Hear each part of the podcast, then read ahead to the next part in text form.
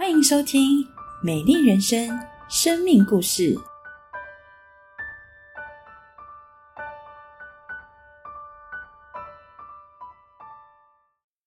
亲爱的家人、朋友们，大家好，我是海伟。想请问大家，如果你只能留下一样礼物给你所爱的家人，你会留下什么呢？我的爸爸送给我最珍贵的礼物就是耶稣。我来自眷村家庭，父亲在民国三十八年随着国民政府军来台，在年轻的时候有人传福音给他，他就很单纯的接受了耶稣，加入教会。所以我从小就参加教会的活动。虽然小时候父亲严格要求我们一定要到教会去。但我并不是真正的认认识耶稣。国中后，我就渐渐脱离教会。读高中的时候，更像是脱缰的野马，到处的玩，兵工溜冰，去地下舞厅。当时台北各大地下舞厅，我大概都跑遍了。我父亲那个时候已经管不动我了，但是他跟我母亲唯一没有放弃，也没有停止过的。就是每天为我祷告，提醒我要去教会，因为父母的祷告，虽然我离开了耶稣，但耶稣的爱与保护却一直都在。二三十年前，当兵是男人的大事，也是一段辛苦的操练。我当时服的是志愿水雷士官役，所以先会先在兵器学校上半年的课。通常成绩第一名的人，长官就会挑选上船，先辛苦半年，之后到兵器学校当助教就轻松了，等于是先苦后甘。那一年我考了第一名，但长官竟然说要所有的人一起抽签，结果抽到我的同学上船，而我抽到澎湖的弹药库。那位同学以为上船半年后就可以到兵校当助教，谁知舰艇不放人，他就在船上待了三年多，才转到陆地单位，真是欲哭无泪。而我抽到澎湖外岛，其实心里也很紧张，但神的作为奇妙。部队报道的那一天，我一下车看见班长就笑了，因为班长居然是我国中同学。接下来的日子也就不用担心了。当兵的四年，我存了一些钱，买了一台二手汽车。民国八十二年退伍，只投了一张的履历，就进入一家眼科医疗器材公司担任送货员。后来因为跟主管相处的不太好，我就从送货员变成仪器销售部门的业务员。之前是送货到开刀房门口。后来是在开刀房内帮助医生设定开刀的仪器。其实除了我以外，这个部门其他同事、主管全部都是中原大学医学工程毕业的，而我只有高职毕业。在人看来，主管不喜欢我是不好的事，但却是上帝的祝福。感谢神，我因此换了一个更专业的部门。学习到更多的专业知识，在业务部门时常会需要到原厂的资源与技术指导。我因此认识了当时在原厂当助理的太太。民国八十七年左右，父亲带领我来到合一堂，许久没有好好聚会的我，被诗班的诗歌打动了，真是感受到是天上来的音乐，加上当时小组长对我们的关心。我们就开始稳定的聚会。这时工作上因为国国外原厂收回代理，公司要我先到台湾原厂支援一年，一年后再看原厂是否要留我，所以我就从经销商换到原厂上班，薪资待遇都更好。在原厂上班的那一年，我的业业绩一直都很不错，但就是不会拍马屁。不会陪主管打麻将，所以一年后的四月一号，原厂的主管就决定不留我，叫我回到前公司。而前公司说北部没缺了，要我去高雄工作，我也只好到南部找房子上班。那时心情的低落，只有上帝知道。但我们的神是公义的主。四月底，眼科举办一个医学会，原厂希望有业绩，原厂部门主管就跟我当时的主管商计，我回去帮他们一个礼拜。结果我那一个礼拜竟然卖了七台价值约四百万的仪器设备，这大概是一般人半年多的业绩量。故原厂主管自然对我又另眼相待。所以我去了高雄一个月不到，又回到原厂上班了。赞美神。神真是我的高台。这期间，那位不喜欢我的主管并没有放过我，但是神的保守很奇妙。民国九十年，亚洲区副总裁换人，新长官来台湾视察，办了一场为期五天的教育训练课程。课程结束时，举行了业务销售技巧测验，由国外来的讲师及亚洲副总裁评比。十三位参加测验的同仁都是中原义工或更高学历的，但神又在我身上行了奇妙大事，使我得了第一名。所以之后在公司的日子就好过多了。也因为这位亚洲区副总裁的赏识，我得以从仪器专员升任全国仪器经理。我知道这一切都是神的恩典。上帝实在是在大事小事上都看顾我的神。升任全国仪器主管之前，原厂都会安排去美国德州总公司上进阶的专业课程，为期二十一天。我当时的主管知道我的英文能力不好，故派一位同事与我同行。出国的前两周左右，我在坐火车前往花莲出差。在火车上遇到好几位基督徒，闲聊中发现他们居然是来自德国的 Force，我们总公司附近的教会，我就留下了联络的方式。主的预备真是奇妙。出发前一周，本来要一同前往美国的同事，突然无故的就说不去了，要我一个英文完全不通的人，单独前往美国上二十一天的课，我真的是不敢想象。结果，神为我预备了一位一起参加受训、很热心的同事，成为我的帮助，使我得得以顺利参与各式的课程。神也替我预备，在当时火车上遇见的那位基督徒，在主日时特地开了一小时的车到饭店接我，参加主日敬拜。我也邀请了那位同事一同前往。主又再次让我看见他丰富的预备及大能，只看顾保守我的工作，也赐给我一个美好的家。神按着我们所祈求的，给我们一对儿女。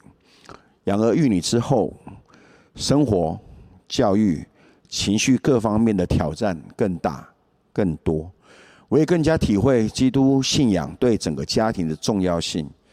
也感谢父亲当初坚持带领我们进入教会。认识神。说实话，虽然明白上帝奇妙的恩典及带领，有时候我还是会忍不住认为，我能够从送货小弟到全国仪器经理，从孤身一人到有妻有房、有儿有女，都是我辛苦努力拼来的，都是理所当然的。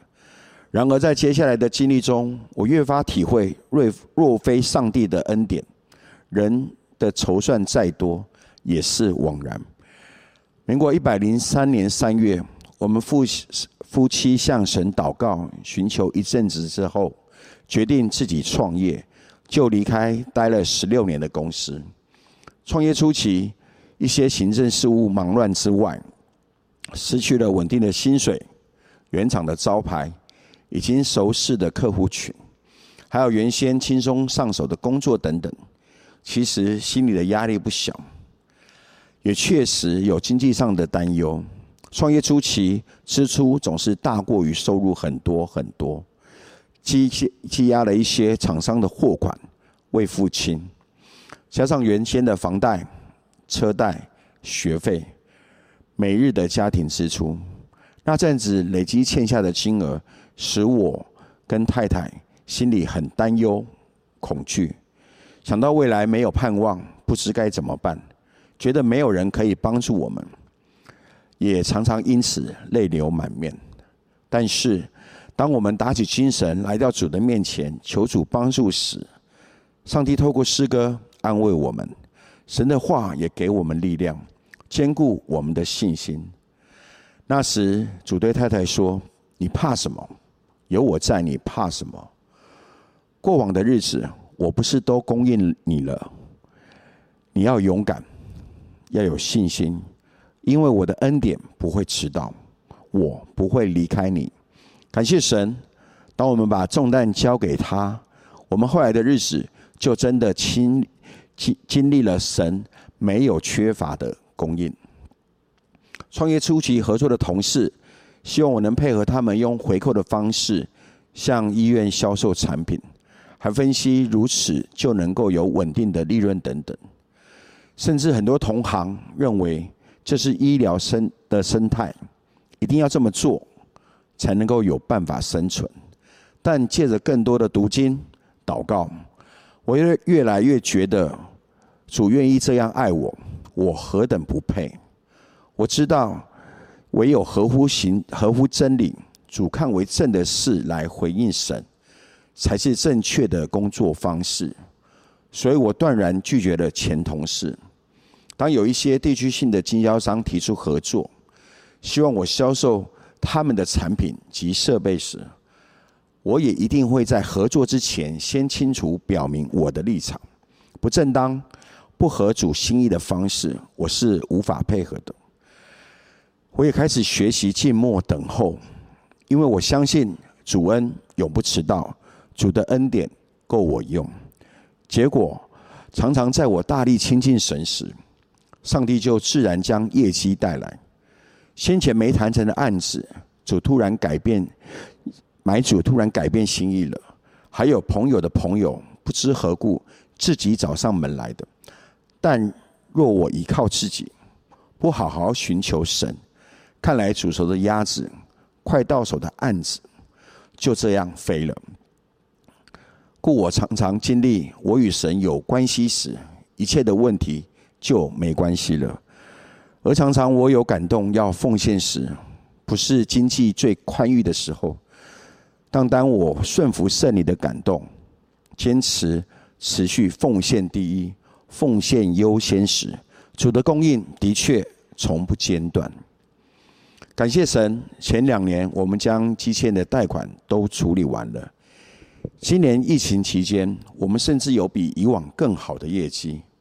虽然经济的压力还是不断的需要面对，但想起之前的我们，只是知道有这一位神，然后依着依旧过着自己想要的生活，所以我现在能够为我所面对的一切难处感谢神，因为这些事情。我们夫妻可以更紧紧的抓住神，透过上帝的话，我知道不好的事不一定会改变或远离，但神说他会改变，塑造我，让我变变得更坚强、更有信心、更喜乐、更成熟。如同哥林多后书四章八节说道：“我们四面受敌，却不被困住；心里作难，却不致失望。”我知道爱我们的神在困难中仍与我们同在，他掌权。感谢主，透过父亲让我认识主，后来又给我一位这么好的贤内助，成为我很棒的属灵伴侣，在各方面给我很多的合适的建议，并且也积极的带领孩子，督促我们全家一起读经、灵修、投入侍奉。也常常在背后默默的支持我，而在我有点骄傲过头时，也会拉住我，提醒我不要自大，明白这一切都是神的恩典。父亲已经归回天家，他留给我上好的福分，不是万贯家财、房产田地，而是让我能够认识耶稣，信靠耶稣，生活有平安，有喜乐，有属天的盼望。想起自己当年自己年轻的浑浑噩噩，任意妄为。要跟大家分享时，觉得有点害怕及紧张，但感谢主，他说他以永远的爱爱我们。当我回转认罪时，他就接纳我；当我仰望他，他就赐力量给我。想到这么多上帝的恩典，人生的道路有主真好。愿将一切的荣耀归给爱我们的父神。亲爱的朋友，大家平安，好开心！我们今天一起来聆听这个美丽的故事。各位不知道跟我有没有同样的想法？当听完海伟弟兄的故事，有一个想法跑在我脑脑袋里头，就是啊，哇哦，我们真的很需要一种人，叫做贵人。你有没有发现？他的每一个阶段，不断有贵人出现在他的旁边呢？有没有？他的父亲是他最好的贵人，把他带到教会，带到耶稣面前。他的妻子成为他好棒的贵人，认真持家，陪伴鼓励他，跟他一起祷告。妻子成为他的贵人。当兵的时候，他的同学变成他的贵人。一踏到外岛，竟然发现原来班长就是自己的同学，那日子当然就没有问题了。同学可以成为贵人，更奇妙的是，去花莲出差的时候，旅客成为他的贵人。这么大的世界，竟然在花莲出差遇到他要去美国德州的那个地方旁边的德州人。哇，你说世界是不是很小？你说是不是旅客都变成他的贵人？更奇妙的是，连不喜欢他的人都变成他的贵人。你发现他的主管不喜欢他，就把他。调到别的单位，没有想到他学习的更多，他升迁的更快。哇哦，他真的是贵人相助，连恶友都成为他的贵人。亲爱的朋友，我们要问一个问题，请问你有没有贵人？谁是我的贵人？我们要问这个问题。我们需要贵人相助，但我们会却发现，好多时候没有人相助，即便最关心、最爱我们的家人，也没有办法陪伴我们走一辈子的路。我们问谁是我们的贵人？在我们生命起起伏伏的阶段，当我们无助的时刻，谁是你我的贵人？感谢主耶稣，整个还为弟兄的见证，我们发现一件事情，就是耶稣是我们最好的贵人。在圣经中有一句话，好鼓励我们。经文告诉我们说：“我们只管坦然无惧来到耶稣的施恩宝座前，我要得连续。”蒙恩惠做随时的帮助。这段经文告诉我们，耶稣要做你做我的贵人。而当耶稣做我们的贵人的时候，有三个大的礼物，上帝要为你预备哦。第一个礼物是神使我们得连续得着上帝的怜悯，怜悯就是我们应当受的刑罚，我们却没有承受。上帝怜悯我们，该罚而不乏。我们看到海伟弟兄在中学的时候浑浑噩噩，到处玩。但是上帝没有离开他，仍然保护，仍然连续，这是怜悯。第二个，我们看到我们可以得着恩典，恩典是什么？恩典是我们不配，但是上帝给我们的礼物。我们发现他是高职毕业的学生，跟一群中原医工系大学毕业的学生在一起的时候，他可以拿到第一名。哇哦，多么的奇妙！这是不是恩典？我们发现他做一个月的。一个礼拜的业绩竟然超过别人做半年的业绩，请问这是不是恩典？在疫情的期间反倒他的业绩上升，这是不是恩典？